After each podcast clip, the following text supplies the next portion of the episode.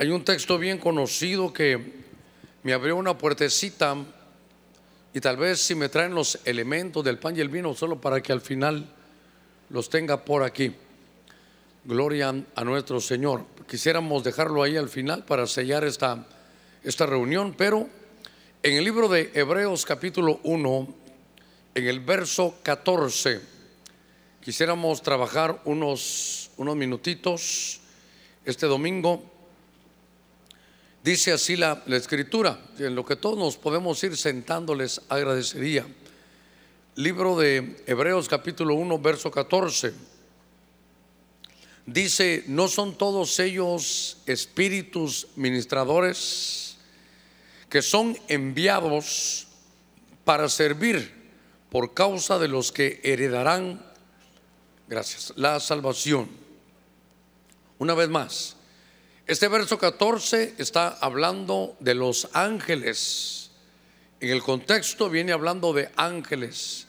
Entonces, aquí hay que leerlo así. ¿No son los ángeles acaso espíritus ministradores? Fíjese, los ángeles que Dios envía para servir a nosotros. Pero note por qué. Vienen para servir por causa de los que van a heredar la salvación. No es el tema, pero note que no dice ahí para los que se van a ganar la salvación. Nadie puede ganarse la salvación. Es para los que hemos heredado la salvación. La salvación viene por Cristo Jesús. Pero vamos a hacer una palabra de oración. Veo muchas peticiones y vamos a ponerlas aquí todas delante de nuestro Señor. Vamos a orar. Le ruego a todas las hermanas, dice la Escritura, que toda hermana que ora o profetiza, solo para eso, para orar y profetizar, que se cubra su cabeza. No es para oír el mensaje, no es para las puertas, no es para saludar, no, es para orar o profetizar. Padre, en el nombre de Cristo te damos gracias, Señor, esta mañana. Ponemos delante de ti, como tu palabra dice, cada uno de las personas que están escribiendo y cada uno en su lugar, y donde esta oración pueda llegar, ponemos ruegos, ponemos súplicas y ponemos nuestras peticiones delante de ti. Pero al mismo tiempo, Señor, te damos gracias porque está en tu mano cada ruego, cada súplica y cada petición de tu pueblo. Señor, todo te lo pedimos en el nombre de Cristo, por los méritos de Cristo. Sabemos, Señor, que tú nos escuchas. Queremos, Señor, sincronizar nuestro reloj con el reloj del cielo, con tus planes. Háblanos, Señor, esta mañana. Te pedimos, Señor, abrimos nuestro corazón para que tu palabra llegue. Reprendemos, Señor, toda distracción, todo espíritu de sopor y nos declaramos un buen terreno para recibir tu palabra. En el nombre de Cristo, Padre, gracias. Amén, amén y amén. A ver, démosle palmas fuertes a nuestro Señor. Gloria a Dios, gloria al Señor. Antes de que participemos del pan y del vino, eh, yo quisiera tomar estos minutitos de este domingo porque al leer ese pasaje empecé a buscar cuáles son las administraciones y eran demasiadas administraciones. El trabajo angélico que habría que, hermano, buscarle un común denominador para desarrollar varios temas de toda la actividad que los ángeles, hermano, desarrollan. Pero encontré un común denominador en una frase que Dios, fíjese, enviaba ángeles esos se llaman los Melec, o algunas versiones dicen los Malak. Son los ángeles que Dios enviaba, para, muchas gracias, chica, para tomar algunas decisiones que eran, hermano, difíciles. Eh, Dios tenía que hacer algo y note que lo que vamos a buscar, hermano, esta, esta mañana es que habían situaciones donde los siervos de Dios estaban, hermanos, dormidos, o estaban cansados, estaban derribados, o tal vez, hermano, estaban hasta caídos. Note que hay una frase que quiero desarrollar, porque como le insisto, el trabajo de los ángeles es muy amplio, es demasiado amplio. Pero empecé a darme la tarea de buscar dónde los ángeles actuaban y qué hacían. Y encontré, como le estaba diciendo, un común denominador y, vi que había una frase en este ángulo, hay cualquier cantidad, insisto, donde los ángeles llegaban con siervos de Dios, con siervas de Dios, con gente que necesitaba saber qué hacer, que tenían, hermano, alguna situación. Porque la frase que quiero trabajar es cuando los ángeles llegaban y le decían a las personas que se levantaran. Y hoy pues entrábamos ahí con los hermanos, ¿verdad? Nos saludamos, buenos días hermanos. Los hermanos tan amables, ¿cómo amaneció pastor? Y yo les dije, acostado y en ayuno, les dije, ¿verdad? Así amanecemos todos acostados y en ayuno, a menos que usted sea como aquellos loros que duermen así en un pie, ahí todo el día. Entonces me llamó la atención esa frase de los ángeles, porque habían situaciones en siervos de Dios. Déjeme ingresar después de estos minutitos que me he tomado, porque Dios enviaba a, sus, estos ministradores. ¿A quién le van a hablar? A los que van a heredar la salvación porque podían estar derribados, podían estar cansados, dormidos o tal vez hasta caídos. Le decía yo cansados porque el cansancio también cobra su, factura. Sin embargo, el mismo Señor Jesucristo, en el Evangelio de Juan capítulo 4, no lo busque, solo es parte de la introducción, llega el pozo, llega a un pozo el Señor, me parece que a mediodía, y ahí dice, y el Señor cansado del camino cansado del camino, se sentó. Entonces, hay situaciones donde podemos estar sentados, donde podemos estar acostados, derribados. Hermano, tal vez no sabemos qué, qué hacer, pero la voz que Dios enviaba a estos ministradores, a estos seres llamados ángeles, hermano, hacía que la gente se levantara por alguna situación. Entonces, hermano, déjeme introducirme en el libro de Zacarías, capítulo 4. Zacarías es el penúltimo libro de la escritura en el Antiguo Testamento. Y Zacarías 4.1 dice, entonces el ángel, el ángel, que hablaba conmigo volvió y me despertó como a un hombre que es despertado de su sueño. Una vez más, entonces el ángel, fíjese, el ángel que hablaba conmigo, dice el profeta Zacarías, volvió. Y cuando se dice ahí la palabra levantar, la busqué en el original hebreo, hermano, despertar, y era que se levantara, como un hombre que es despertado, hermano, de un, de un sueño. Entonces, lo primero que quiero llevarlo es que este Zacarías era un profeta. En la línea de tiempo, para que uno se ubique más o menos qué es lo que estaba pasando, eh, habían regresado ya hermano de Babilonia, estaba trabajando seguramente junto con ellos hermano Edras, Nehemías, y este profeta llamado Zacarías estaba hermano con una indecisión, no sabían hermano, ¿sabe qué? No sabían qué hacer, ¿por qué? Porque los 70 años de cautiverio habían terminado. Y entonces regresan todos y encuentran, hermano, en ruinas Jerusalén encuentran sus puertas quemadas, el templo destruido, las casas, hermano, eh, me imagino mohosas, derribadas. Y entonces ellos llegan. Y entonces ellos dicen, bueno, mire qué orden. Lo primero que tenemos que hacer es, antes de, nuestras casas, es que tenemos que restaurar el templo. Tenemos que saber cómo hacerlo, pero usted recuerde que este templo que ahora estaba quemado, había sido saqueado en el templo de Salomón. Era un templo hecho de oro, de plata, de piedras preciosas. Cuando uno lee las paredes del templo, imagínense las paredes del templo forradas de oro. Dice que había lugares donde el piso, hermano, era de madera, pero que estaba también, que tenía oro encima. Era un templo precioso, pero ahora estaba saqueado. Y entonces llegan y, Dios le habla y le envía el ángel le dice, mira, Mire qué cosa, despiértate. En el original hebreo es levántate, porque Zacarías no sabía qué hacer. A ver cómo le puedo decir. Es sí sabía qué hacer. Había que, hermano, edificar el templo.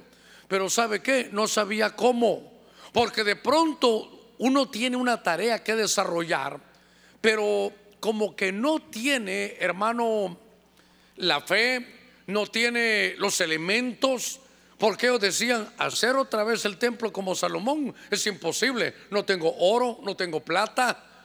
Hermano, no, no tenían todos los elementos de, hermano, que tenía Salomón, todos los, los elementos de oro, plata, de todo precioso. Y entonces Dios le manda a un ángel y dice, mire, despiértate. Mire qué cosa, ya lo hemos hablado y se despertó como se despierta uno de un sueño. Mire, son los sueños pensando, eh, voy a hacer, voy a planificar, voy a desarrollar. Ya se pasó enero, todavía no comenzamos febrero, de luego viene la Semana Santa. Yo creo que en abril ya estoy listo. Mejor espero mayo para el Día de la Madre, o mejor en junio la fiesta juniana. Cuando siente, hermano, se acabó el 2023. Entonces lo que hace es que este hombre estaba indeciso. Y de pronto Dios te recordará que esto es lindo, pero me estoy introduciendo en el mensaje. Dios le dice, agarra esa piedra. Y él agarra la piedra final, la piedra clave. Y entonces, ¿qué tienes en tu mano? Tengo la piedra del final. Señor, pero falta todo. Entonces Dios sabe que le dice, mira, déjate de indecisiones. Lo que tú necesitas es iniciar la obra. Si tú inicias la obra que yo quiero, yo voy a estar detrás de ti, yo voy a ser tu recurso, yo voy a ser tu provisión. Lo que tú comiences, tú lo vas a terminar. Vas a empezar porque esta no es una batalla humana. Esto no es con espada ni con ejército, esto es con mi Santo Espíritu. Entonces tenía que, hermano, decirle, levántate, levántate, acciona. Levántate, hermano, y dice, ¿y sabes qué? Inicia la obra. Tal vez muchos de ustedes, perdón, estarán, voy a poner un negocio, pero me falta un local en el mejor edificio, allá en el mall. Hermano, con lo que tenga, inicie. Si Dios se lo ha dado, Él va a estar detrás de usted. La provisión y el, y el recurso, hermano, Dios lo va a tener. Pero, pero por eso le dice, levántate, despiértate. Estás muy indeciso. ¿Sabe qué hay que hacer? Iniciar, hermano, iniciar, iniciar, iniciar tiene que tomar acción. Por eso cuando teníamos el programa no le pusimos oración, lo que le pusimos ora acción, ora y acción. Mire, va a pelear David, solo déjeme que se me viene eso haría la cabeza. Mira David que ahí está Goliat. Y entonces, hermano, él se va a defender del gigante. Y usted recordará que le dice, yo no vengo por mi propio nombre, yo vengo en el nombre de Jehová en los ejércitos. Pero oiga, no solo le dijo eso, sino tenía una onda. Y entonces no solo dijo en el nombre de Jehová en los ejércitos, sino que le tiró el ondazo también. Entonces es oración y pedrada. ¿Eh? No solo es Señor, yo te pido que te pido, te pido el otro. Señor, yo quiero hacer aquel negocio, pastor. Tengo callo hasta en las rodillas. Sí, pero ¿y la pedrada? Y cuando comienzas, entonces Dios le dice, agarra esto. Y agarró el hermano la piedra, esta es la piedra del final. Yo se lo he explicado de otra manera. Dios le dijo, aquí está la guinda del queque, aquí está la guinda del pay, del, pastel. No tengo la, harina, yo te lo voy a dar. No tengo lo demás, yo te lo voy a dar. Lo importante que sepas es que ya te di la guinda porque te estoy dando lo del final. Si ya te di lo del final, lo demás va a venir. Tienes que estar, hermano, sabido que Dios lo va a hacer. Entonces levántate e inicia. Mire, eh, yo no me voy a casar todavía porque no tengo una cuenta bancaria de, de, cinco cifras. Aparte, no, solo tengo un carro, no tengo carro para ella. Eh, aparte, estoy pagando una casa, necesito tener una casa en la playa. El día que tenga casa en la playa, que tenga un local allá en el mall, el día que, mire hermano, quieren preparar todo. Y cuando usted ya logre todo lo demás, ya le voy a decir, no sé si se quiere casar conmigo, hermana. Ahora que estoy allá por el norte, estuvimos dedicando un templo ahí para, para el Señor allá en Los Ángeles. Y estábamos con hermano, en, íbamos en un carro y a la par un carro descapotable, hermano. Lindo, un carrito blanco así, hermano, de esos hermosos. ¿Quién cree que lo iba manejando? Ya un viejito, hermano, ya. Y, entonces uno dice, ¿por qué? Porque, hermano, ya ahorraron, ya hicieron. Y entonces, hasta que tenga mi carro descapotable, me voy a casar. Ay, hermano, mejor, mejor ahí con ese carro que tiene hasta tuberculosis cuando usted lo arranque. Pero, ¿sabe qué dice Dios? Comienza. Porque la senda del justo es como la luz de la aurora, que va a ir en aumento, en aumento, en aumento, en aumento, hasta que el día es perfecto. A ver, démosle palmas fuertes a nuestro Señor. Levántate e inicia. Levántate e inicia, hermano. Tienes que hacerlo ya. Levántate e inicia. Quiero ser ingeniero y no tienes ni apuntado en la universidad. Le conté yo, Dios mío, me estoy deteniendo mucho en este tema. Eh, la iglesia comenzaba este, esta situación, estábamos hace unos 25 años allá donde está el City Mall y ahora estamos con los hermanos de alabanza y usted sabe aquella onda de que a las naciones, todos querían ir a las naciones, a las naciones. Yo les dije a los de alabanza, hermanos, ¿cuántos quieren ir a, las naciones? Amén, me dijeron todos. ¿Cuántos tienen pasaporte? Dos tenían pasaporte. Entonces, saque, inícielo, saque su pasaporte. Vaya a sacar su visa, vaya a hacer todo lo que tenga que hacer. Y dígale, Señor, estoy listo. Cuando uno inicia y se sincroniza en el plan de Dios, ahí vienen los recursos. Tiene que poner, hermano, esa es una vida de fe, pero la fe acciona. La fe es oración, oración y pedrada. Cuando llegue a su casa, ¿de qué predicó el pastor? Oración y pedrada, dígale usted. Porque levántate, pero, pero haz algo. Entonces en este récord, y mire qué cosa dice, y me despertó como un hombre que es despertado de su sueño, como el que dice, ya soñaste, sí, ahora viene la realidad, ahora actúa. Ahora actúa. Mire, déjeme avanzar un poquitito entonces. Déjeme llevarlo a Génesis 21, 17. He estado viendo este pasaje, mire, por donde predico me salen otros ángulos, pero en Génesis 21, 17 y 18, mi Biblia dice, y oyó Dios la voz del muchacho que lloraba. Y otra vez su rey en su Biblia. Y el ángel de Dios, otra vez un ángel, este es un mensaje angélico. Y el ángel de Dios llamó a Agar desde el cielo y le dijo, ¿qué tienes, Agar? No temas, porque Dios ha oído la voz del muchacho en donde está.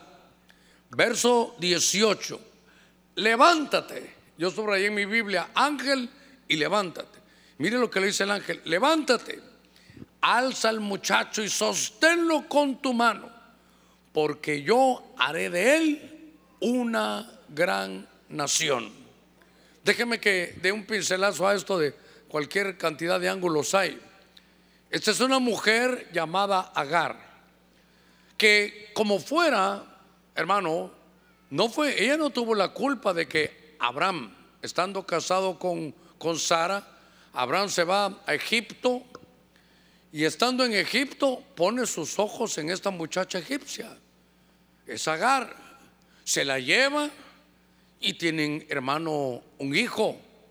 Ese hijo Dios le había hablado que de ese hijo, hermano, iban a, salir una nación. Es más, dice que iba a tener, hermano, doce patriarcas, iban a salir de sus lomos. Era una promesa muy hermosa la que Dios le había dado. De pronto esta mujer, esa promesa se hace realidad, esa esa promesa es ese muchacho que ella tiene y todo iba bien. Hasta que el muchacho entre 13 y 15 años, Abraham decide decirle, mira, ya me arrepentí, me voy a quedar con Sara. Así que te ruego que te vayas. Le da una provisión que no era nada, un poquito de agua y todo, un pan y, y la manda al desierto. Y entonces veo yo que Agar está en el desierto, hermano con su muchacho. Y siendo Abraham un hombre rico, le da a penitas un poco de agua, tal vez un pan. Y esa era una provisión muy, muy poquita para todo lo que venía. Ella está en el desierto y de pronto, hermano, mire qué cosa. Cuando uno tiene, por ejemplo, una promesa de Dios, uno vive, hermano, esperándola y de pronto se hace realidad, ya la tiene. Entonces uno está más contento y más gozoso. Pero ahora la sacan de la casa, hermano, la promesa esa ya, ya, ya se hizo realidad. Ese muchacho tiene entre 13 y 15 años. Y entonces ahora ella está frustrada porque se quedó sin casa, sin provisión.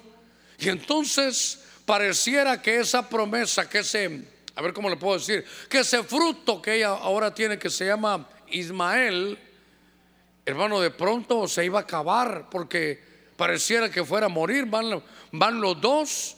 Y entonces, como se acabó la provisión, ¿sabe qué dice ella? Que dejó a Ismael ahí. Y le dijo, Ismael, aquí te dejo. No aguanto, mejor me voy. Y se fue como un tiro de arco allá lejos. Oiga, porque no te quiero ver morir. Ella, ¿sabe qué? Se le estaba muriendo su promesa. Se le estaba muriendo aquello que Dios le había dado. Y entonces me llama la atención que esta mujer se frustró. A veces las cosas, hermano, no pasan como uno espera.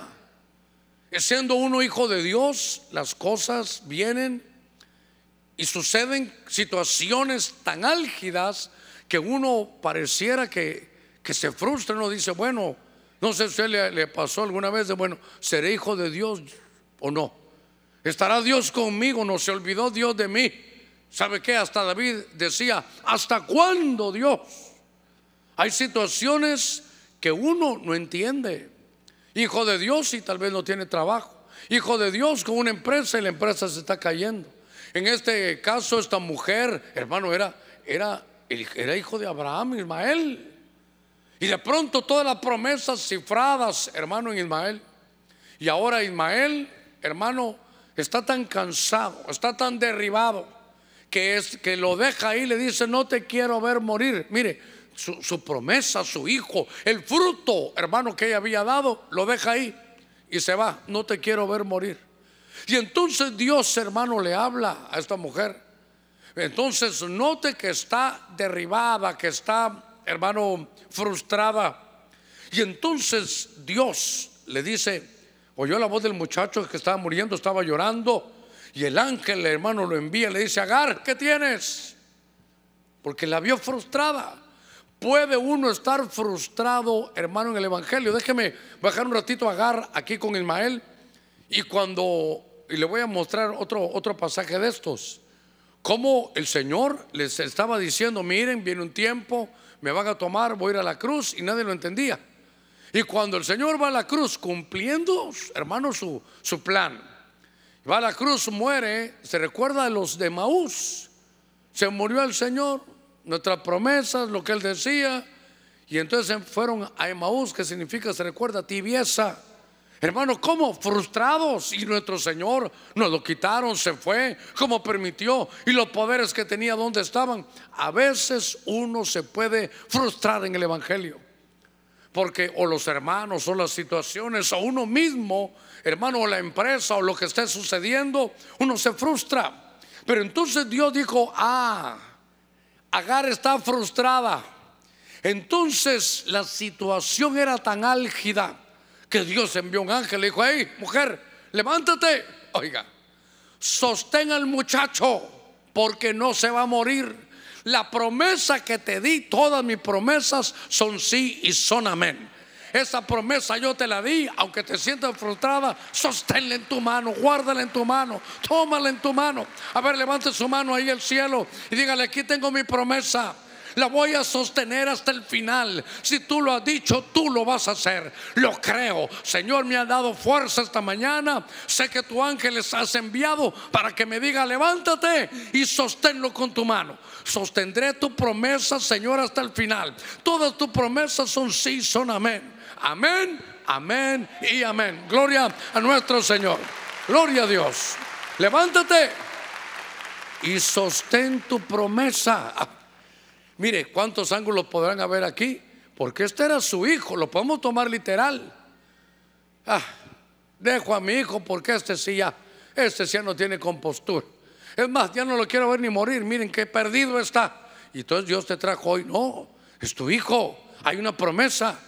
Cree en el Señor Jesucristo y serás salvo tú y toda tu casa. Pero Señor, mira qué perdido está. Mira cómo está. Déjalo, hermano, déjalo. No metas tu mano tú. Tu mano humana no la metas. ¿Sabes qué? Esta pelea mejor vete a tu cuarto secreto, dobla tus rodillas y dile, Señor, antes de ser hijo mío es hijo tuyo, tú lo vas a cambiar, tú lo vas a traer. Yo no voy a soltarlo, lo voy a sostener aquí en oración. No sueltes a tu familiar, porque hay una promesa. ¿Se recuerda la promesa? Cree en el Señor Jesucristo y serás salvo tú y toda tu casa. Hermano, esto es de creer, solo que hay que sincronizar. Hoy vinieron unos hermanos de mayordomía y me dieron ahí una, un mensaje corto, preciso, conciso, macizo, que no era arrugado, sino que estaba liso. Y así se hizo. Y me dijeron, lo que entendí es sincronizar los planes de Dios la promesa de Dios es que uno, uno puede estar frustrado. Uno puede venir a la iglesia, hermano, predicar, cantar, pero estar sentado y estar frustrado. El Señor le dijo, ¿sabes qué? Levántate, alza tu promesa a tu muchacho y sosténlo con tu mano, porque yo haré de él una gran nación. Y sabe, este Ismael era problemático. A ver si no me equivoco, pero dice algo de Ismael. Dice que él iba contra todos y todos contra él. Sin embargo, si es un hijo que tiene promesa, hermano, la promesa de Dios se va a cumplir. Que usted tiene que decirle, Señor, yo no creo lo que veo, yo creo lo que leo. Porque uno a veces mira y se frustra. Usted mira a sus hijos o mira a su esposo o su esposa y uno dice, todavía no se convierte en Señor. Hermano, yo me frustré un tiempo yo pensé que cuando mis padres vieran que sus tres hijos estaban convertidos, que ellos sabían que fumábamos, hermano, que éramos amigos de la Mari y de la Juana. Yo seguro que, yo dije, solo nos convertimos todos, mis papás van a venir. Y, qué bueno que vayan. ¿Cuándo vamos? No, eso es para ustedes. Hermano, 10, 12 años espera. Yo decía, Señor, y mis padres, Señor, y mi, mi papá y mi mamá, Señor. Entonces, Hermano, dice el Señor, sosténlo en tu mano. Si es promesa, sosténlo con tu mano. Le dice, levántate, porque dijo, no, no quiero ver cómo va a morir esto. No, ya, ¿sabe qué? Uno ya está frustrado, pero para eso nos trajo el Señor. Para que viéramos las órdenes que Él da. Fíjese que, este, lo voy a dar un pincelazo, ya lo hemos visto algunas veces en el libro de Génesis, en el capítulo 19, ah, verso 15 dice, está hablando de Lot, usted sabe. Y al amanecer, otra vez, los ángeles. Los ángeles apremiaban a Lot. Lo apremiaban diciendo, levántate, hermano. Mire, venía destrucción a ese lugar y Lot estaba acostado, estaba cansado, caído, se había acostumbrado, ¿sabe cómo lo miro yo? Amarrado. Estaba amarrado a un lugar, a una atmósfera donde él no podía salir. Levántate, toma a tu mujer y a tus dos hijos o a tus dos hijas que están aquí, para que no seáis destruidos en el castigo de la, de la ciudad. Note que Lot, bueno, es más, Lot significa cobertura. Pero usted sabe que hay atmósferas espirituales que no actúan, hermano, igual con uno que con otro. Hay atmósferas que usted no lo, no lo cambian. Usted puede estar ahí y es inmune a esa atmósfera. Pero hay atmósferas que lo absorben a uno, hermano. Eso es parte de, de la vida misma. Mire, los que no tuvimos problemas con la bebida, podemos ir, pasar por un lugar y ver aquel montonón de botellas, hermano, sin problema. Pero el que alguna vez bebió, hermano, pasa por ahí y puede tambalear. Pasa por ahí, las mira y, ay Dios santo. cinta negra, y no es karateca, ¿verdad? Es whisky, cinta negra. Pero hay atmósferas, hay atmósferas. Usted va a lugares y cuando siente está metido en esta atmósfera. No me dejará mentir que usted va a comer a un restaurante y de pronto hay música. Y entonces está usted sentado con la familia, acaba de salir del culto, vino, vino un culto de ayuno, va a romper el ayuno. Dios tocó su corazón, pero está ahí. Y cuando siente, ya, ya está ahí usted con todo. Y, usted, ¿y esto? ¿De dónde? ¿Por qué? Porque la atmósfera nos, nos atrae. La atmósfera, hermano, llega. Cuando usted siente, ya, ya, es más, y peor si era aquella canción que a usted le gustaba, hasta la está tarareando. Le conté yo, ¿verdad? Que así estaba un hermano. No le digo el nombre porque algún día usted lo va a conocer, pero de los cercanos allá en Guatemala. Y de repente quedaron de juntarse y el apóstol de aquel que nos pastoreó en aquel tiempo, el doctor Otoniel Ríos, de pura casualidad llegó al restaurante y cuando se acercó estaba el hermano así y cantando, hermano, cantando. Y cuando se acercó y vio al, pastor, hermano, siguió así, pero hermano, ya no sabía ni qué hacer. Y entonces se le quedó viendo mi pastor y ahí estaba, eh, hermano, cantando, ya se inventó un himno. Bienvenido a esta iglesia, que te, hermano. ¿Le ha pasado que usted entra a algún lugar y la música lo absorbe? Mejor ni le digo que levante la mano, me puedo ir como condorito yo para atrás. O es más, se va a ir usted porque a mí me pasa también. Entonces ahora hay atmósferas espirituales que nos absorben. Pero lo tremendo es que a Sodoma y a Gomorra era una atmósfera, hermano, donde venía un castigo, venía una destrucción. Y entonces, lo hemos hablado, este es un personaje para mí tremendo, porque no podía salir solo. Y Dios no le envió un ángel, le envió varios. Y los ángeles en plural llegaron a decirle a los levántate, hermano, en medio del castigo. Cuando uno está, mire, levántate, estaba dormido, estaba adormecido por la atmósfera. Estaba adormecido porque la atmósfera, hermano, lo tenía dominado. Y entonces dice la Biblia que los ángeles lo agarraron y lo sacaron. Entonces le dice, levántate y a ver cómo le digo esto. Entonces Dios le dice, mira, en ese lugar va a venir destrucción. Este lugar va a traer destrucción. Y entonces Dios quiere que no estés en el lugar equivocado a la hora de la destrucción. Pero como está dormido, le tiene que decir, levántate. Mire, qué cosa, levántate. Y luego, no te quedes ahí, levántate y sal de esta, de esta atmósfera. Hermano, en la misericordia de Dios, Dios no podía, ver, ¿cómo lo puedo decir? Dios no quería, pero me voy a atrever a decir eso, es un poquito fuerte. Dios no podía destruir Sodoma y Gomorra. ¿Por qué? Porque habían siervos de Dios ahí adentro. Y quiero recordarle que usted y yo somos la sal de la tierra. La sal lo que hace es preserva la tierra. Mire, voy a ser osado esta mañana y decirle esto. La tierra no puede ser destruida todavía en su totalidad. ¿Por qué? Porque estamos nosotros aquí todavía. Entonces Dios nos va a decir, levántate, ven conmigo, vendrá el arrebatamiento. Y entonces cuando quiten a la sal de la tierra, lo que preserva la tierra, entonces va a venir la destrucción.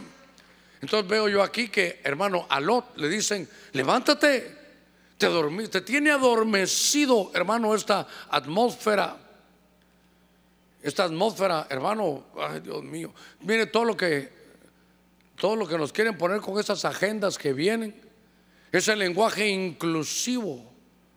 No sé si usted ha oído que ya no quieren decir, a ver, todos los hermanos digan gloria a Dios, no que como hay hombres y mujeres, ahora quieren que digamos todes. ¿Cuánto? Mire ahí, que todos den la gloria a Dios. Dios santo. Vienen situaciones, hermano, de agendas tremendas. Usted sabe, ideología de género, la cultura que nos lanzan ahora por las redes, pero hay que salir de esa atmósfera. Levántate, es que estaba dormido ahí. Y entonces Dios está enviando lo que, insisto, por si usted eh, no había captado todo lo, lo que dijimos en la introducción, levántate ahí cualquier cantidad de siervos de Dios, pero que ángeles los hayan enviado para decir, mira, levántate, despiértate un poquitito, inicia la obra, yo voy a estar contigo. Levántate y sostén la, promesa con tu mano, no la sueltes, no se va a morir, tu promesa va a permanecer. Pero aquí ahora le dicen a Lot que se levante y que salga de esa atmósfera. Hermano, hay lugares, hay lugares donde el pastor no sabe, los hermanos no saben, pero usted sí sabe, usted sí sabe que usted ahí se debilita, que usted ahí cambia que usted ahí canta lo que no debe, que usted ahí habla lo que no debe, que usted ahí mira lo que no debe. Entonces Dios te trajo y al final tenemos el pan y el vino para sellar esta, esta reunión. Pero Dios te está diciendo, hey, levántate, despiértate. Y entonces Dios extiende su mano, levántate y sal de esa atmósfera porque te va a absorber, te va a derribar. Y mi hermano, venía destrucción. Entonces, yo quiero llevarlo a esto, porque Dios te trajo hoy y es posible que esta parte, hermano, del mensaje sea profética. Estás en medio de una atmósfera donde va a haber algo de destrucción. Debes de salir de ahí. Por favor, le ruego que le diga al hermano que está a la par, sal de la atmósfera negativa. Cuidado con ese lugar que tú vas porque ahí va a haber destrucción. Tienes que cuidarte. Por eso Dios lo trajo esta mañana. Pero, pero ya se dio cuenta que primero lo tiene que levantar. O estaba caído, o estaba cansado, estaba derribado, o estaba dormido. Ahora, leyendo un poquito, hermano, en Génesis 31, acompáñeme un poquitito aquí a Génesis capítulo 31. Es que él iba a leer el verso el verso 13, pero desde el verso 11, oiga, me llamó la atención. Entonces el ángel, otra vez, el ángel de Dios me dijo en sueños, Jacob, y yo respondí, heme aquí. Levanta los, ahora los ojos y ve todos los machos cabríos que están cubriendo las hembras, que son rayadas, moteadas y abigarradas pero yo he visto todo lo que Labán, tu jefe, te ha hecho. Verso 13. Yo soy el Dios de Betel, donde tú ungiste un pilar, donde me hiciste un voto. Oiga, verso 13, levántate ahora, otra vez. Es, ese es el común denominador de esta mañana. Levántate ahora, sal de esta tierra y vuelve a la tierra donde naciste, dice esta versión. Era, hermano, este Jacob y aquí hay algunas cosas que tenemos que verificar con este hombre, porque mm, había algo que arreglar. Y lo he estado hablando allá donde, donde me pusieron a predicar allá en Los Ángeles. Y aquí me vuelve a salir este punto que es muy importante. Jacob, usted sabe, es un hombre que donde Dios tiene un proyecto, todos tenemos un proyecto en Dios. Todos. Diga conmigo, yo tengo un proyecto en Dios. Una vez más, yo tengo un proyecto en Dios. Es que eso no es que usted lo haya fabricado, Dios se lo fabricó a usted. Cuando uno lee el Salmo 139 dice, Señor, mi embrión no estaba oculto cuando yo estaba ahí, ahí en el vientre de mi madre, donde tú ya habías escrito en un libro todas las cosas, mire, el plan de Dios, todas las cosas de los años que me iba a estar en la vida, que no he vivido ni uno, todavía estaba aquí en el vientre, pero ya hay un plan establecido para usted. Hermano, por favor, nadie viene sin plan a esta tierra. Una de las profecías que escuchaba, hablaba, hermano, y, y decía que nos teníamos que poner en orden. Usted sabe que el orden atrae la bendición. Jacob era un hombre que Hermano, este es capítulo 31, en el 32 va a tener su, su lucha con el ángel, pero el ángel le habla y le dice, levántate, oiga, levántate, ya pasó el tiempo, pero tienes que arreglar tu pasado, oiga esto, porque saliste mal de la casa de tu padre. ¿Cuánto tiempo había pasado, hermano? Creo que 20 años, más o menos 20 años. Lo que le quiero decir es que esa profecía de hoy decía que el orden atrae la bendición. Y yo sé que, hermano, por eso le pongo aquí 20 años. Le puedo hacer una consulta. ¿Cómo salió usted de la casa de su padre? Silencio en la iglesia de Cristo de Venezuela. Alguien me dirá, por la puerta, pastor, ¿verdad? ¿Cómo salió usted de la casa de su padre? Usted, hermana, ¿cómo salió de la casa de su padre? Usted, hermano, ¿cómo salió de la casa de su padre? Claro, se puede aplicar. Aquí es su padre biológico, están hablando aquí. Se puede aplicar en lo espiritual, pero, pero aquí le están diciendo, hermano, arregla tu pasado. Levántate. Mira qué bien, ya mañana te voy a enfrentar, sí, qué lindo. Jacob, de tus lomos van a salir patriarcas, voy a formar una nación. Tú tienes un plan de Dios, sí. Tú no me buscaste, yo te busqué a ti. En el capítulo 28 te abrí los cielos para que tuvieras visión y vieras cómo habían gradas que subían y bajaban ángeles. Ya te di una visión de cómo se hace lo empresarial. Tienes mi bendición, pero pero ordena tu pasado. Ordena tu pasado.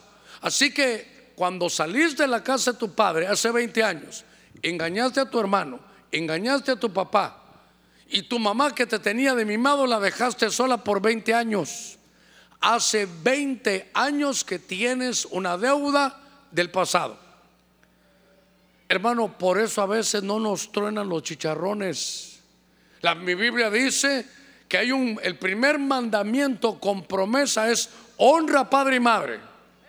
Se alargarán tus días sobre la tierra y esto es hermoso. Y todo lo que hagas prosperará. hermano, es, es una palabra bien hermosa. A ver, démosle palmas fuertes al Señor. Ok. Sí, pero denle la vuelta a la tortilla. No, deshonra a padre y a madre se te acortan los días y vas a vivir con bolsa rota, todo lo que hagas no va a prosperar. reprendo, rechazo, lo que usted quiera. Haga, reprendo, rechazo, reviro, todas las R's que usted quiera. Pero aquí le dicen, levántate. Hace 20 años saliste mal de tu casa, engañaste a tu papá, engañaste a tu mamá, engañaste a tu hermano. Así que regresa y ordénate. Pastor, fíjese que a qué hora voy a llegar con mi papá y con mi mamá que están en Estados Unidos. Llámelos. Aló, mamá, sí. Qué gusto oírte, mijita, bendiciones. Acabo de venir del culto, mami. Qué bueno. ¿Y cuando vienes a vernos? Qué, milagro. ¿Para qué me llamas este domingo?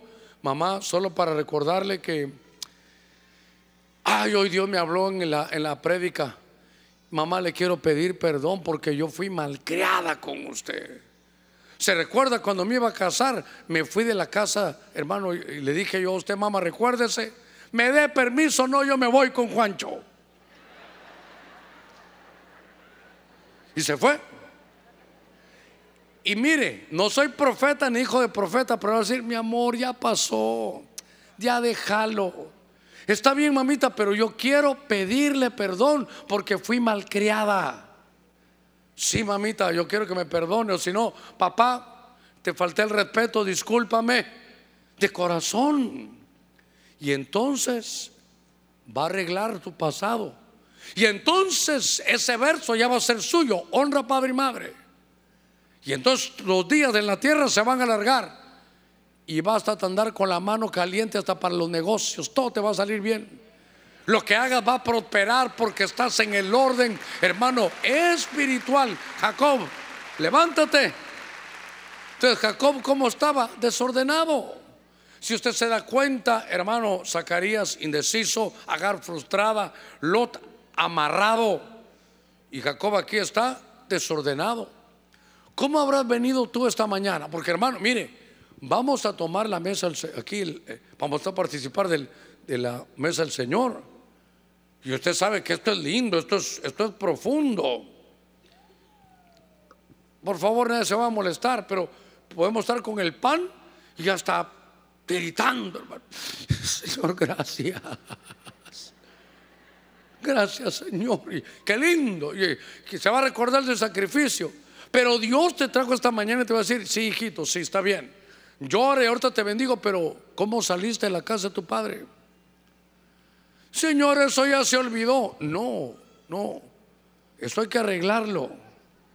Hermano, hay situaciones que hay que ordenarlas. Mire, muy sencillo. O si no, usted tiene que llamar, pero al suegro o a la suegra. Hoy sí hay silencio en la iglesia. Hoy sí hay silencio. Porque como le hacían la vida a cuadritos, te vas a casar con ese. Aparte, todo es feo ese hombre. Déjalo, ese no sirve para nada, déjalo. Y, y ustedes, usted, ah, vaya, ya que me la llevo, le dijo, bueno, con esa vieja ni la volvemos a ver, vámonos ahí. Pero ahora usted aquí con el pan, el vino, temblando en la presencia de Dios. Pero Dios te dice, ¿cómo? A ver, no cómo saliste. ¿Cómo sacaste a tu esposa de la casa de tu padre o de la casa de tu suegro? Hermano, haga una llamadita. Mire, es mejor un rato colorado que 100 descoloridos. Y prepárese que el suegro ya, y después de 15 años me llama usted. Esto me lo hubiera dicho antes. Sí, suegro, perdone, sé que lo hice, pero no quería que pasara esto. Ah, bueno, déjelo así, eso ya no es problema suyo. Ustedes, no se va a pelear usted. Ah, pues, entonces que se queden así las cosas. No, no, no, no. Suegro, perdone, no, no fue la mejor manera. Su hija merecía honra y yo solo a la municipalidad fui, firmé y hasta ni me registraron. Ordénelo. Mire que no puedo pasar de esto. Mire, hágame un favor, pregúntele al que está a la par suya, ¿cómo saliste de la casa de tu padre? ¿Saliste bien? ¿Saliste con bendición? Vaya, ¿cómo salió con su suegro? Usted que está casado, ¿cómo le fue con sus suegros? No les hablo son unos hijos del diablo, pastor, no son cristianos.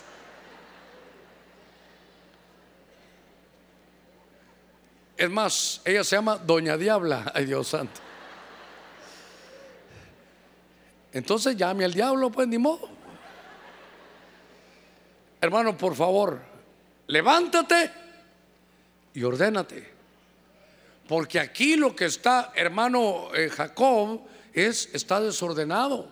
¿Y sabe qué? Le venía una tremenda bendición. ¿Qué quiere Dios? Sí, participa del pan y el vino, pero ordénate en tu casa. Ordena cómo estuvo la salida, cómo saliste de tu casa. Le voy a decir algo. Revisemos cómo les fue a los que salieron mal de su casa. Dígame otro que salió mal de su casa. Hermano, el pródigo, ¿cómo le fue? ¿Y, cómo salió? Con dinero, tarjetas de crédito. Lo heredaron, joven, hermano, con dinero, eh, gastando y todo. ¿Cómo le fue? Hasta que se quedó sin nada. ¿Por qué? Porque salió mal de la casa de su padre. Vaya a estudiar y se va a dar cuenta que todos los que salieron mal de la casa de su padre no les va a ir bien. Por eso hoy nos vamos a sentar. Es más, mire, Génesis 31, 13. Yo soy el Dios de Betel donde tú, mire lo que le está recordando aquí, donde tú ungiste un pilar ahí, donde me hiciste un voto. Ah, aquí hay otro lío. Aquí hay otro lío. Porque aquí me hiciste un voto, levántate, sal de esta tierra y vuelve a la casa de tu padre. ¿Cómo está con los votos con Dios? Hermano, ordénelo hoy. Y le ruego algo a los que, piensan hacer un voto. No es fuerza. Es más, mi Biblia dice en Eclesiastés 5.5, dice, mire, facilito, 5.5. Es mejor que no prometas a que prometas y no cumplas. Nadie lo va a forzar en un voto, pero si lo hizo, ordénelo. Déjeme avanzar unos minutitos. Uy, Dios mío, vamos adelante ya en el tiempo. En el libro de Reyes, capítulo 19, verso 5. Y acostándose, ah, no le digo, bajo el enebro, es Elías, se durmió. Y aquí el ángel, oiga, otra vez, es que este era el profeta de fuego. El ángel lo tocó y le dijo, levántate, mire, y come. Entonces, verso 6, miró y mire que el ángel en la cabecera de donde él estaba en, esa, en ese lugar, el ángel le trajo una torta cocida sobre piedras calientes. Esa, ese pan se llama usá o ugá, ugá se llama ugá. Y una vasija de agua. Entonces comió y bebió, pero hermano estaba, este hombre sabe cómo estaba, quemado y se volvió a acostar. Y el ángel del Señor, otra vez el ángel, volvió por segunda vez, lo tocó y otra vez le dijo, levántate, come, porque es muy largo el camino para ti. Entonces se levantó pues y comió y bebió. Y con la fuerza de aquella comida, que no era comida humana, caminó 40 días y 40 noches hasta Oreb, el monte de Dios. Hay algunos que dicen que tuvo que caminar 380 kilómetros, dicen algunos, que donde estaba, para el monte, habían 380 kilómetros. ¿Cuánto habrá de aquí a Tegucigalpa? Es mucho, ¿verdad? ¿Para dónde habrán 300, casi 400 kilómetros? ¿Como para dónde? ¿Para Choluteca? Bueno, váyase a pie a Choluteca, pues. ¿Qué le parece? Y dice que con lo que comió, con esa comida de ángeles que le dieron, se fue de San Pedro a Choluteca. Ahora, ¿cuál es el punto aquí? Que este hombre, hermano, se había quedado a medio camino. Y esto tiene que ir con lo que los hermanos de mayordomía nos dieron de poner que hay un plan de Dios, hay que cronometrarnos con lo que Dios, hermano, ha dado que hay camino que tenemos que recorrer. No nos podemos ir de la tierra sin recorrer todo el camino que Dios nos ha puesto.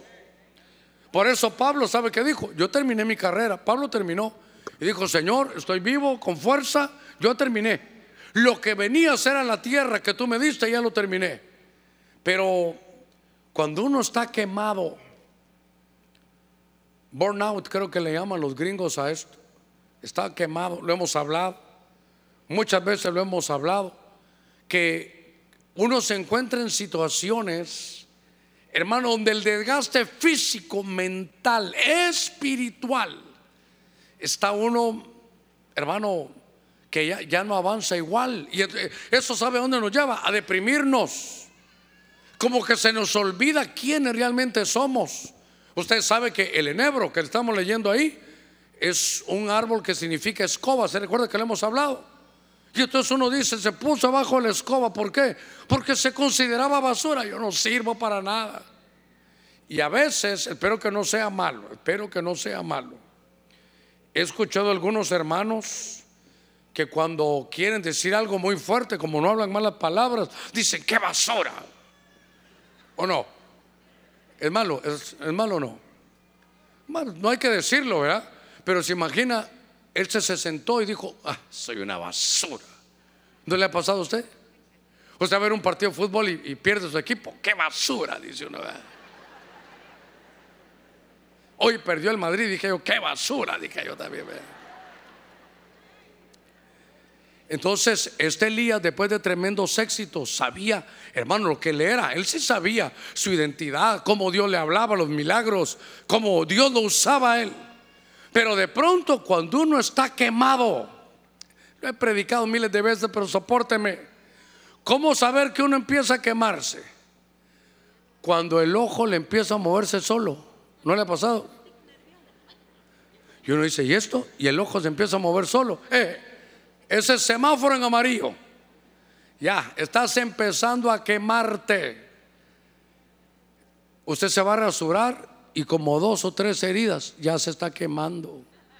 Ya se está quemando. Ya, ya no está bien. Es, mucho cansancio físico. Es cansancio físico, presiones, el estrés, con todo lo que nos ponen ahora. Eso es estar uno quemado. Uno se viste que parece uno, hermano, caja fuerte. Nadie sabe la combinación. Un zapatos cafés, pantalón anaranjado y saco verde. Ya parece uno guacamaya, hermano.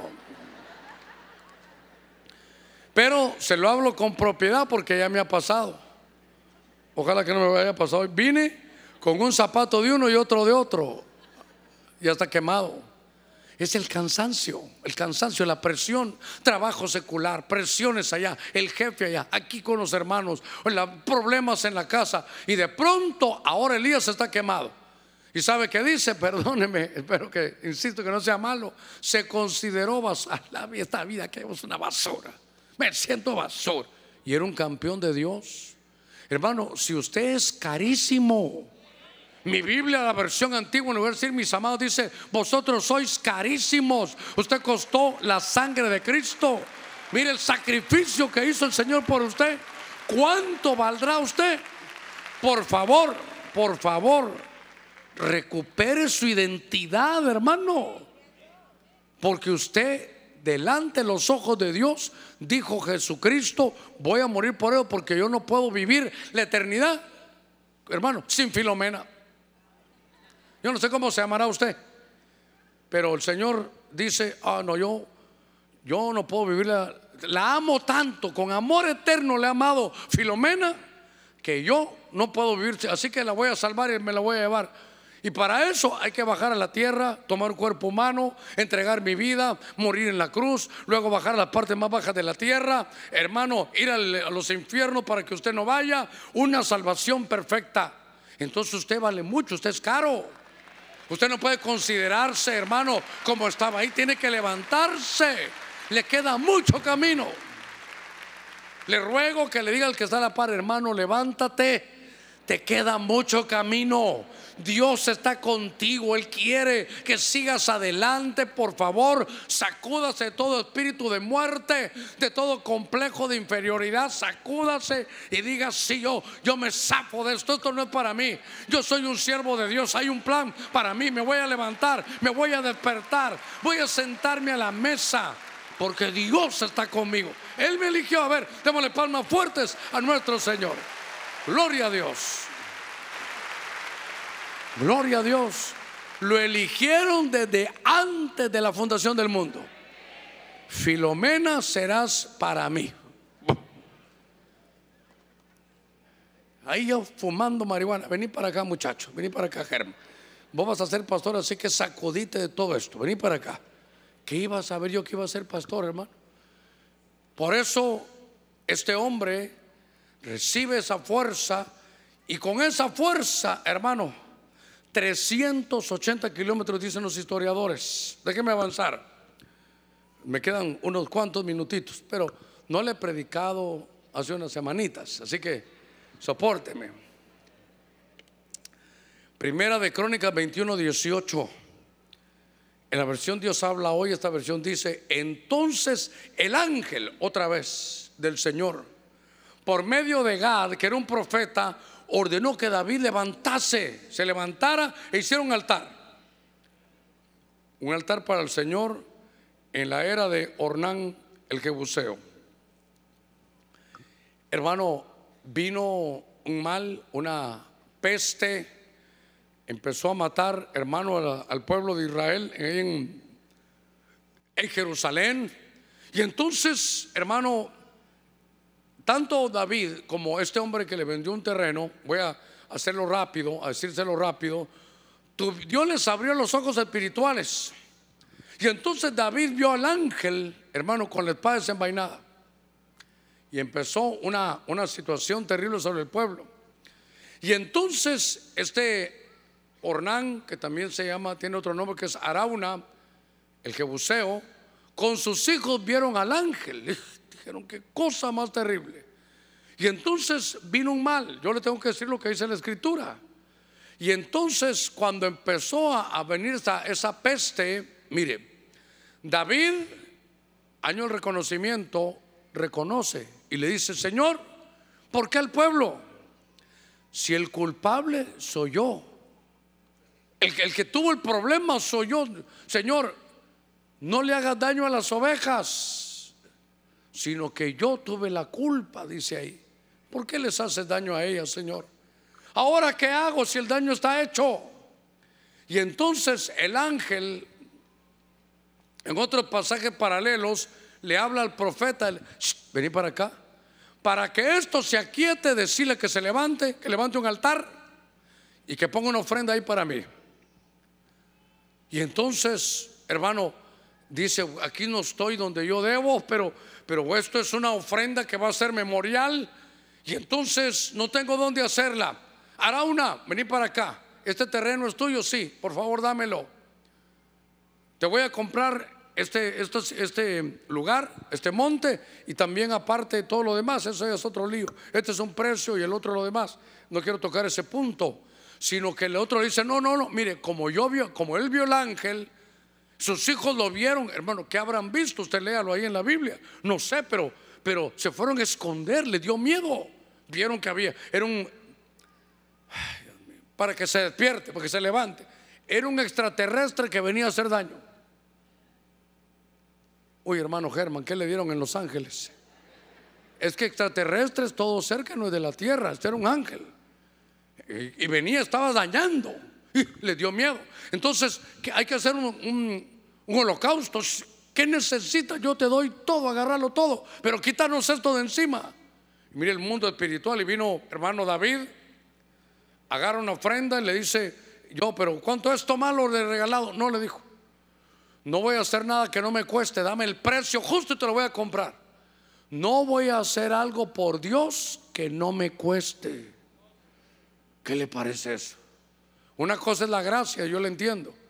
Pero él dijo, yo voy a, no voy a hacer algo que no me cueste. Esto, ese es el precio, lo voy a pagar. Y hermano hace la ofrenda y entonces el ángel, hermano, deja de, de la peste y ahí y viene la bendición. Pero David, hermano, le tuvieron que decir que se levantara. El ángel del Señor por medio de Gad ordenó que David se levantase. ¿Y sabe qué? Le dijo, actúa como sacerdote. Hermano, es tiempo que te levantes y que actúes como sacerdote. Es tiempo que Dios te está exigiendo tu responsabilidad. Aquí funcionamos todo, pero ¿y en tu casa? En tu casa tienes que funcionar tú como sacerdote. Levanta un altar en tu casa. Eh, levanta, hermano, un dormitorio, un cuarto ahí, donde sea tu cuarto de guerra, donde puedas manejar lo espiritual, porque esto es para ti. Tú mismo debes desarrollar un sacerdocio. Y note que David no era de la tribu hermano de Leví, él no era sacerdote y lo pusieron a, a que fungiera como sacerdote. Usted no es judío ni hebreo, pero nosotros tenemos un sacerdocio que no es levítico, es el sacerdocio de Melquisedec, que es un sacerdocio eterno. Tú eres sacerdote, actúa, levántate y actúa como sacerdote. A ver, démosle palmas fuertes al Señor en lo que los hermanos de alabanza me acompañan. Yo sé que el tiempo se me agotó, pero le voy a leer la última. En Mateo capítulo 2, verso 13. Porque el Señor a qué nos trajo? A levantarnos, a levantarnos. ¿Y a quiénes se está levantando? A los indecisos, a los frustrados, amarrados, desordenados, quemados. Hermanos, al culpable. En la Santa Cena no es, ah, que él me la debe, culpa de ella es, culpa de aquel. No, no, no. En la Santa Cena es, me voy a juzgar a quién? A mí mismo. Y decir, sí, de esto sí soy culpable, Señor. Porque hermano, es, juzguese usted. ¿Quién, delante quién va a estar usted? El Señor. El Señor lo sabe todo. Sabe lo que usted lee, sabe lo que usted oye, sabe lo que usted hace. Entonces ahí es solo usted y el Señor. Voy a cerrar aquí. Mateo 2.13.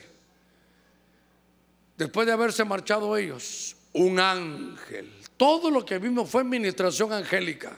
Un ángel del Señor se le apareció a José en sueños, diciéndole, es decir, mire, estaba dormido, levántate, toma el niño, es Jesús, todo lo que quiera un niño, y a su madre. ¿Y qué le dice?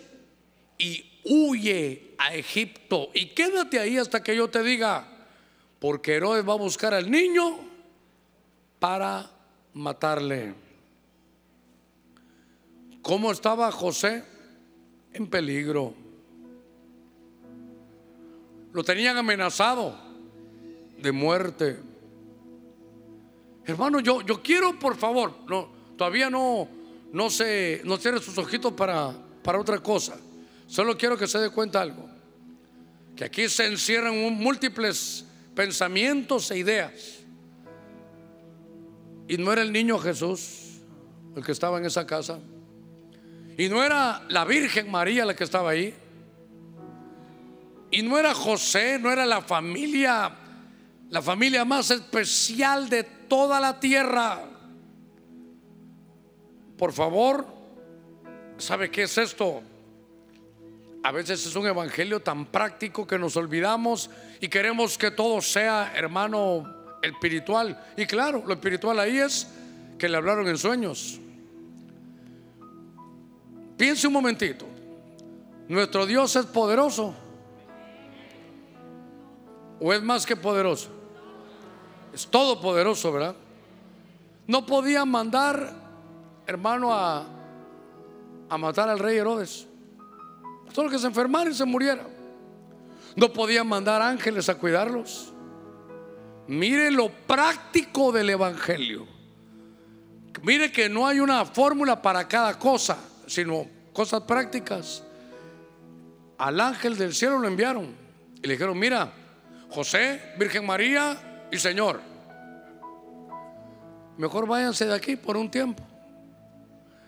Yo que hubiera pensado, ¿Cómo que me voy a ir de aquí si esta es mi tierra? No, Señor, tú mandas una legión y matas a los demás ahí. Mire cómo es Dios. Te están amenazando de muerte, José. Mire lo práctico. Si dice el Señor que huyas. Perdone, aquí es donde uno a veces la mente humana no entiende cómo Dios actúa. Yo hubiera pensado, Señor, aquí nos quedamos y tus ángeles se van a hacer visibles y tú vas a bajar. No, mire, mire Dios, mejor huye por un tiempo. En ese lugar, mejor vete, vete a otro lugar. Estabas en San Pedro, vete ya que hablamos, vete a Choluteca por un tiempo. Porque hay alguien que, quiere hacer, que te quiere matar. Entonces uno puede pensar, ¿y no es Dios todopoderoso para hacerlo? Nunca se me olvidó una predicación de mi pastor yo estaba recién convertido y él habló de que Jesús caminaba sobre las aguas, pero también agarraba barcas. Él lo que quería era que equilibráramos. ¿Acaso Jesús, ahí nos contamos, allá él podía llegar, caminar sobre el mar e irse, pero a veces iba en la barca con ellos. Se cansaba y se dormía. Hermano, la vida es muy práctica. ¿Sabe qué principio veo yo ahí? El entendido mira el peligro y se aleja. Y se aleja. Nada, que en oración y ayuno vamos a esperar que vengan. No, no, no, no. El ángel le mandó a decir, mira José, despiértate ya. Dios es todopoderoso, pero en este caso te manda a decir que te vayas, porque corres peligro ahí.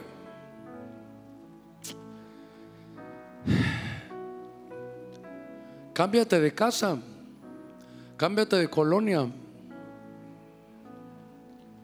Hermano, la, vida en el Evangelio a veces es muy, muy, pero muy práctica. Cámbiate, vete ahí porque quieren matar al niño. Cámbiate de casa, de colonia porque quieren matar a tu hijo. Cámbiate. Cámbiate. ¿Qué pasaba? ¿Cómo estaba José? En peligro. Y mire lo que le dice Dios. No le dijo, te voy a enviar un vallado de ángeles. A veces lo hace. Pero le dijo, espérate ahí. No, sal, cámbiate. Después se va a ir él y entonces ya puede regresar. Mire qué, qué cosas tan prácticas tiene el Evangelio. Yo le ruego que todos tengan ahí el pan, el vino. Si alguien falta, levante su mano para que los hermanos se lo lleven. Si alguien falta de los elementos del pan o del vino, porque todo el mensaje de esta mañana es levántate. Todo es eso. Y una vez levantado tienes que saber qué hacer. Tienes que saber que hay que accionar. Ah, me trajiste, yo lo tenía arriba. Muy bien. Si hay alguien que va a participar y por alguna razón no tiene el pan y el vino, me gustaría que levantara su mano si quiere participar, porque todo lo que hay que hacer es el año del reconocimiento, es reconocer cómo estás. A veces estamos indecisos, frustrados, quemados, cansados. No crea que el cristiano no se cansa, sí se cansa. Y a veces uno sigue y hace y está quemado. Y entonces ya tu mentalidad es otra, te deprimes. Si por ejemplo tienes cambiado tus horarios, estás despierto en la noche y duermes de día, estás bajo el enebro, estás en depresión y no te has dado cuenta, levántate, sacúdete. Te queda mucho por hacer. Y sabe que veo Elías y yo no miro dónde está su fracaso. ¿Sabe dónde estaba el fracaso tal vez? Que aquella mujer Jezabel le dijo, si te agarro te voy a matar. Y entró en él un espíritu de, muerte. Eso es lo, lo único que veo. Pero somos humanos, todos somos humanos. Pero ¿cómo has venido esta mañana? No sé, indeciso, frustrado, en peligro, cansado, dormido. Pero toda la palabra que quiero cincelarte en tu corazón es, independientemente cómo hayas venido, levántate. A veces estamos amarrados a una atmósfera que nos hace vivir, pero no como hijos del rey. En el nombre de Cristo. ¿Ya tenemos todos del pan? ¿No hace falta nadie? Muy bien. Este pan representa el cuerpo de Cristo. Este pan representa el sacrificio que hizo el Señor porque lo ama usted. Oiga esto que usted lo sabe, pero se lo quiero decir muy bien. Dijo Jesús, nosotros no lo elegimos a Él, Él nos eligió a nosotros. Él te eligió. Sabe que desde este ángulo bueno, ese ángulo bueno, yo me vine a Honduras, no porque quisiera, sino porque Dios me trajo, perdóneme, casi forzado. Pero ¿qué entendí yo? El Dios está en el asunto. Es plan de Dios este. Él quiere que yo esté aquí. Entonces, sincronicemos nuestro reloj con el reloj de Dios. Sincronicemos nuestros planes con los planes de Dios. Él te amó primero, con amor eterno. Desde antes de la fundación del mundo, valórese, cuídese, porque usted es amado del cielo. Padre, nos hemos reunido como congregación, aún a través de la radio, de todas las plataformas. Señor, estamos con este pan que representa tu cuerpo que fue entregado voluntariamente por ti para redención y perdón de nuestros pecados, por ese amor eterno que nos tienes. Señor, hacemos memoria de ello. Nos hemos revisado, queremos enderezar nuestro pasado Queremos pedir perdón a los que hemos ofendido y pedirte perdón a ti también, porque te hemos fallado. Reconocemos como David que somos culpables, pero por la ofrenda de Cristo sabemos que tenemos tu bendición. Comamos de este pan.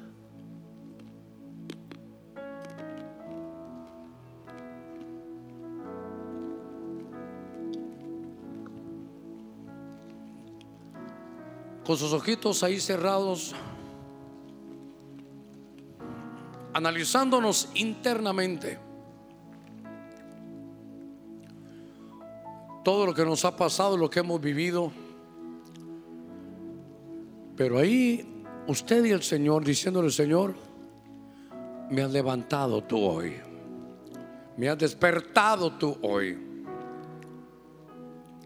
Has hablado en mi corazón y has trabajado en él. En medio de la palabra me has, me has hablado.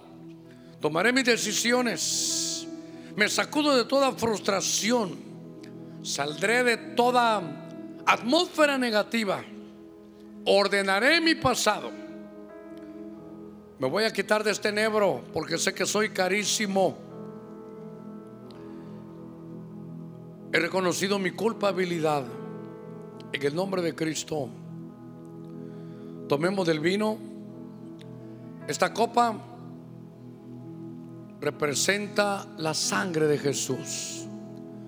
Recuerde que la sangre de Jesús, por favor, sé que lo habrá oído, pero ahora quiero taladrar sus oídos espirituales para que capte la verdad doctrinal. La sangre de Cristo borra, borra los pecados. No los cubre, no, los borra. Cuando uno reconoce su pecado y lo confiesa, uno se aparta y alcanza misericordia, porque esta sangre tiene todo poder. Esta sangre de Cristo nos ha quitado, nos limpia de todo pecado. ¿Cómo haya venido ya no importa. Cómo se va a ir es lo que importa. Levante su copa y dónde está. Esta copa representa la sangre de Cristo. He confesado mis pecados. He reconocido mi culpabilidad. Pero esta sangre me recuerda lo poderosa que es. Gracias Señor porque me has elegido y porque has borrado mis pecados. Gracias por tu sacrificio. En el nombre de Cristo, bebamos de esta copa.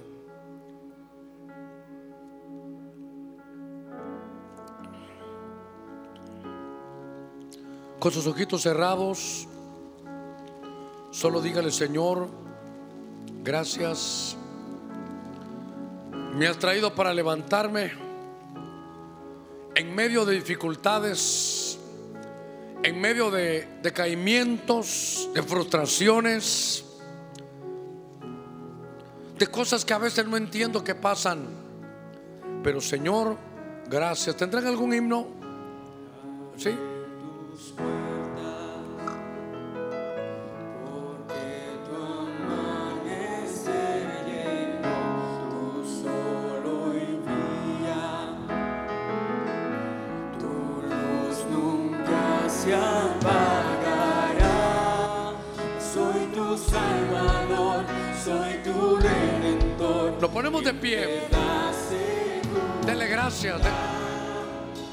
Levantado.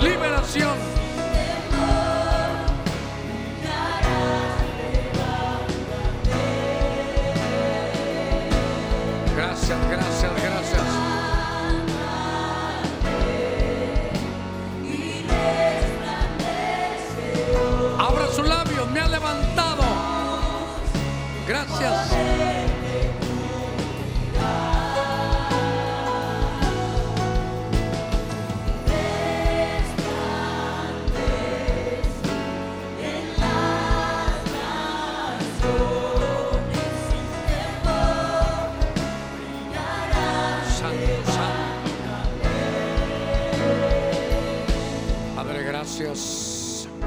Levante sus manos al cielo. Padre, gracias. Sostenemos nuestras promesas.